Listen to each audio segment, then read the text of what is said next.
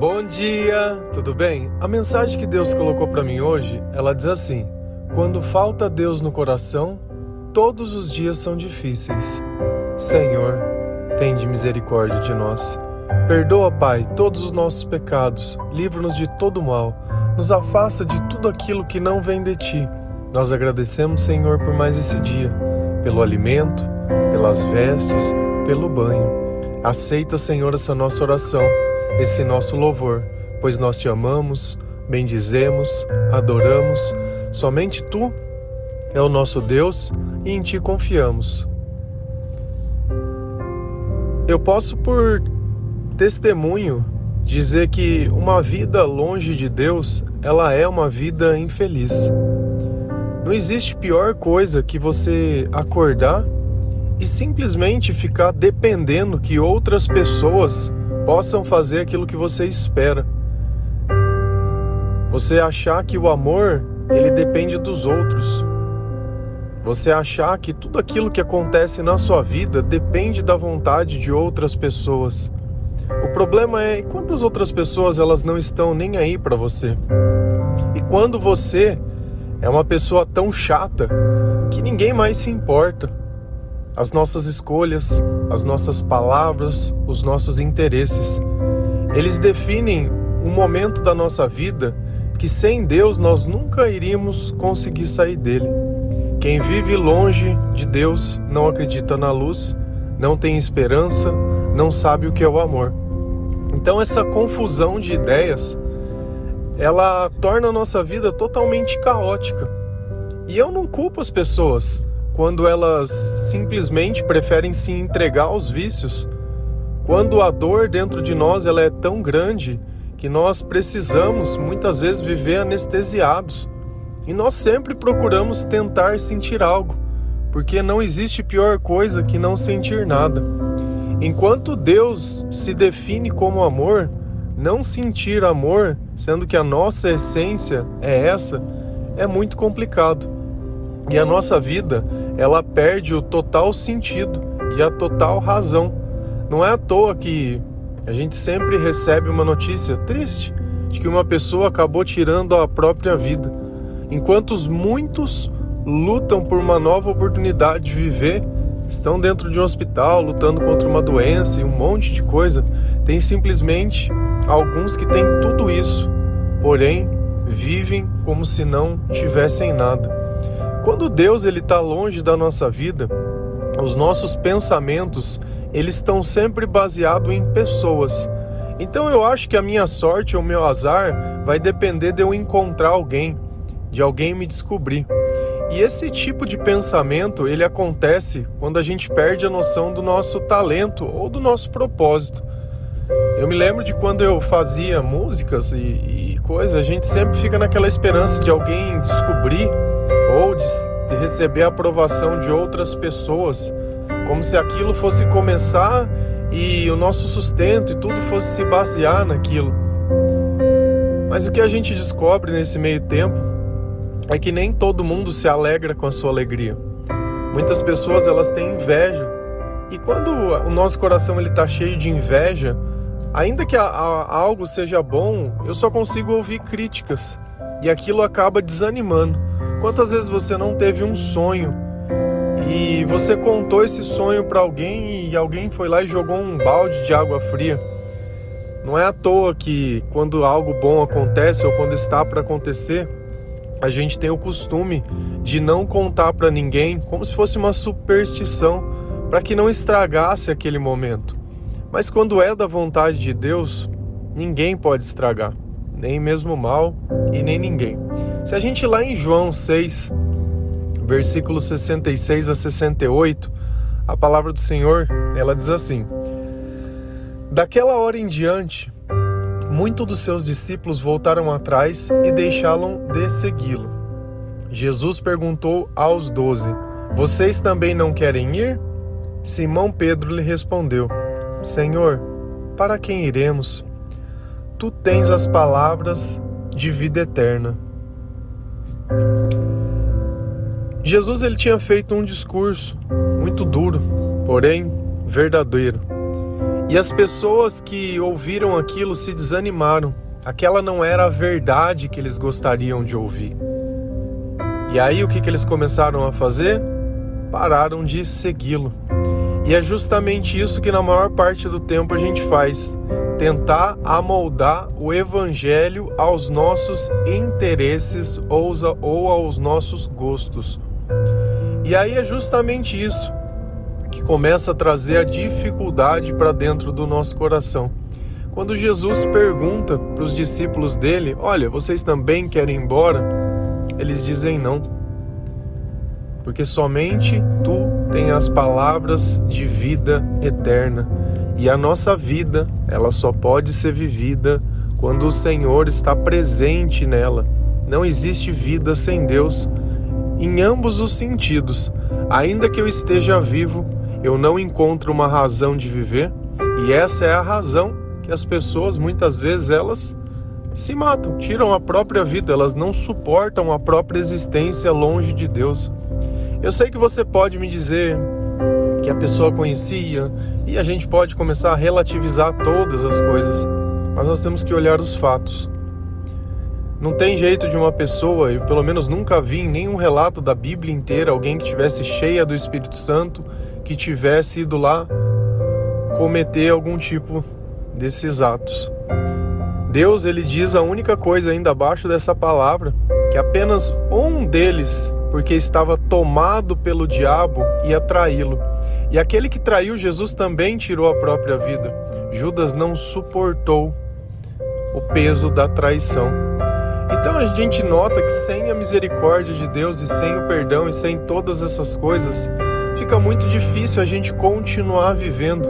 Não tem como a gente dizer que tem uma vida se nós não controlamos os nossos sentimentos, se nós não controlamos os nossos pensamentos, se a dor que existe dentro do nosso coração ela é tão insuportável que chega um momento que para que eu não sinta a dor dos meus pensamentos é melhor que eu me corte. Isso é uma realidade. As pessoas se cortando para que os seus pensamentos mudem o foco. É melhor pensar na dor de algo do que ficar pensando naquilo. Sem o perdão de Deus não é possível suportar essa vida. E os discípulos, após conhecer Jesus, eles notaram: não tem como viver sem você.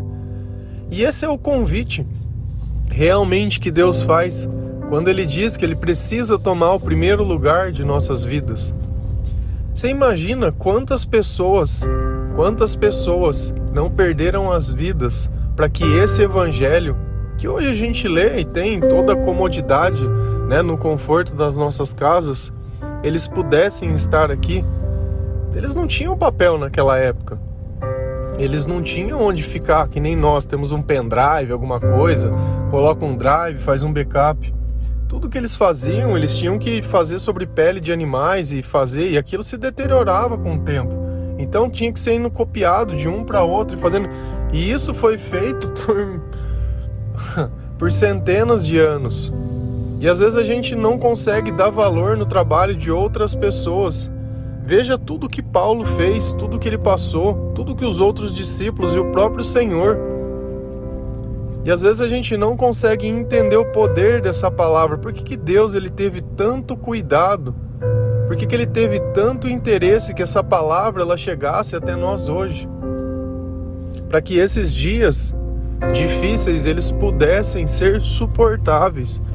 E chega um ponto que a vida ao lado de Deus, ela começa a se tornar uma vida que nós nunca havíamos sonhado. Quando a gente vive muito tempo em trevas, nós não temos a, a, no, a real noção de tudo que tem à nossa volta, nem do valor das coisas que nós temos. Nós temos muitas coisas boas, muitas, muitas, e elas estão acontecendo o tempo todo. Só que se eu não sei o valor das coisas que eu tenho, eu sempre fico esperando algo. E aquele sentimento de espera, ele causa ansiedade quando eu espero alguma coisa que não seja de Deus. Esperar um telefonema, esperar uma notícia boa, esperar que alguém faça, ao invés de nós esperarmos no Senhor, confiando no Senhor em tudo que Ele é, em tudo que Ele já fez, em tudo que Ele faz. Clamar por esse Espírito e esse Espírito vir nos consolar, nos animar. Se a gente lá em João 6, 63, a palavra do Senhor ela diz assim: O Espírito dá vida, a carne não produz nada que se aproveite. As palavras que eu disse são Espírito e vida. Então, todas as vezes que nós ouvimos a palavra de Jesus, nós ouvimos a palavra de Deus, é justamente esse Espírito que dá vida, que vem ao nosso encontro, nos dá entendimento, sabedoria, alegria, paz. Nasce um sentimento de gratidão dentro do nosso coração, diferente de quando nós vivemos sem. O que Deus diz? A carne não produz nada que se aproveite. E não é justamente esse o sentimento que nós temos, que não temos nada, que não somos nada, como se nós precisássemos ficar mendigando o amor das pessoas, como se nós dependêssemos de migalhas, como se a minha vida ela não fosse completa porque alguém não me fez algo que eu achava. Quando eu comparo a minha vida com de outras pessoas e eu vejo que eu não tenho as mesmas coisas, Ai, porque gosta mais de um do que do outro. Ai, porque não gosta de mim. E a gente começa a relativizar a vida. Sabe o lugar que nós vamos parar fazendo isso? Em lugar nenhum. As palavras que nós precisamos ouvir que produzem vidas são as palavras de Jesus Cristo. Outra palavra ela não serve dentro do nosso coração.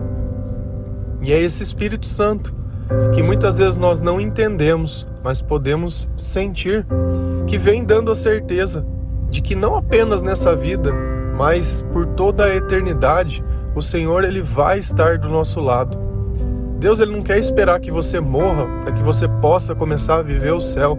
Muito pelo contrário, ele quer começar a viver o céu nessa vida, porque é o mesmo espírito. Deus ele tem um chamado para você, Deus ele tem dons que ele precisa despertar em você. A sua vida ela precisa começar a ganhar um significado maior para que você saia desse ciclo vicioso de ficar sempre dependendo. Eu acho que não tem pior coisa que dependência emocional, de você achar que você não consegue viver sem uma pessoa ou sem determinada coisa. Isso é uma escravidão, isso ele não existe.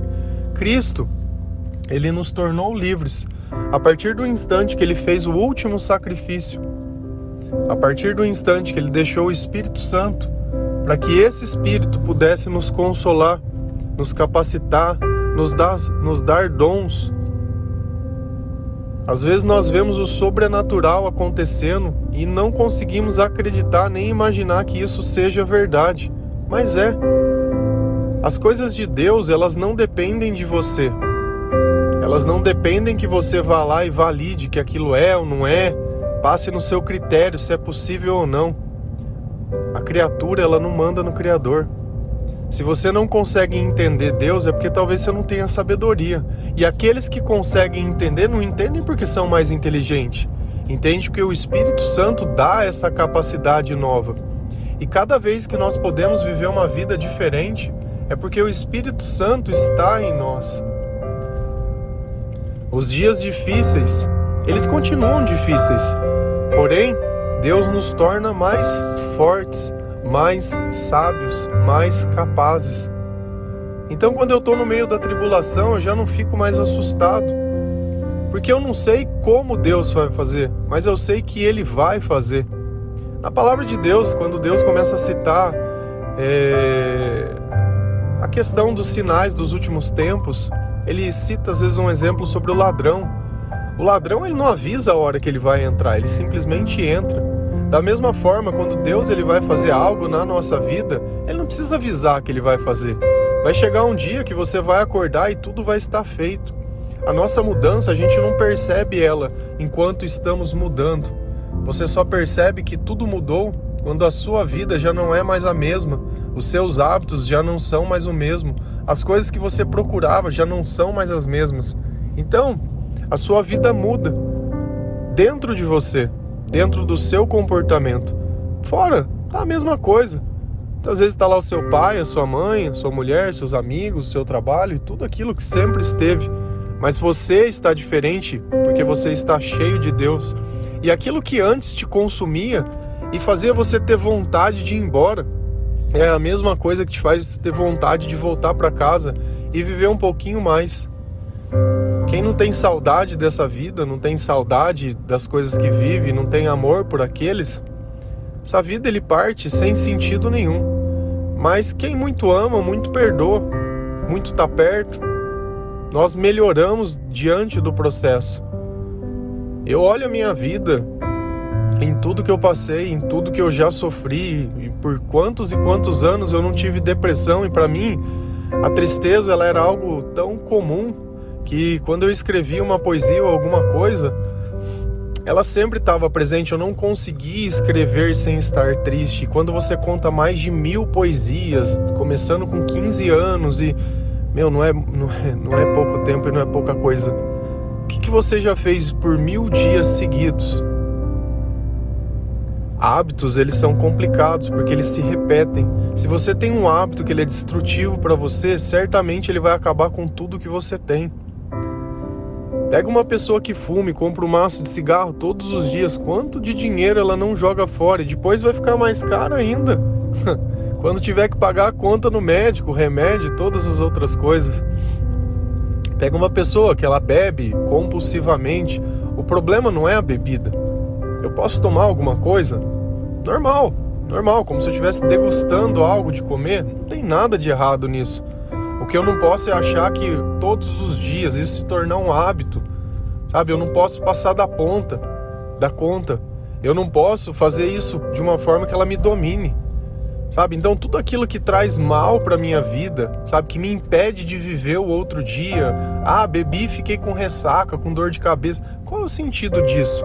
Primeiro que quando nós celebramos algo bom, essa ideia de beber para celebrar, então eu pego uma benção de Deus e ao invés de eu ir louvar o Senhor e no outro dia eu estar bem e cheio de esperança, né, para poder contar as boas novas de tudo que aconteceu, eu tô lá derrotado, abatido, de ressaca, não lembro de nada que aconteceu porque foi excessivo. E assim, essa é a ideia que nós temos de divertir. Essa é a nossa vida open bar, open bar, né? Modo mais maligno de se viver. Festas, elas não deveriam ser para que nós pudéssemos se entorpecer, muito pelo, muito pelo contrário.